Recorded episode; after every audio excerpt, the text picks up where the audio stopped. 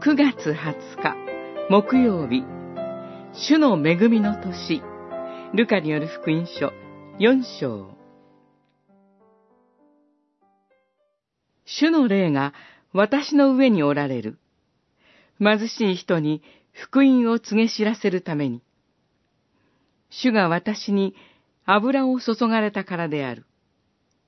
主が私を使わされたのは、囚われている人に解放を、目の見えない人に視力の回復を告げ、圧迫されている人を自由にし、主の恵みの年を告げるためである。四章、十八節、十九節。十九節の主の恵みの年とは、レビキ25章、27章に記されているヨベルの年のことであると考えられます。それは50年に一度の解放の年であり、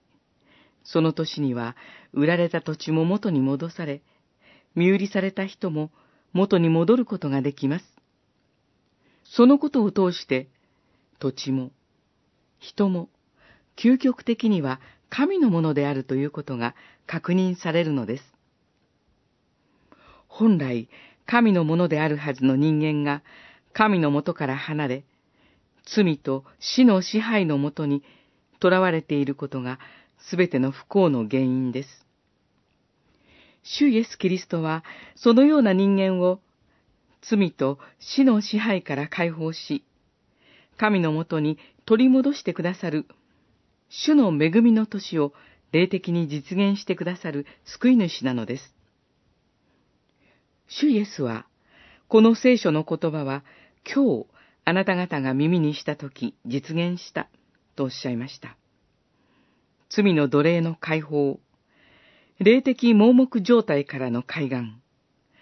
理不尽な力による圧迫から自由にしてくださる主の恵みは、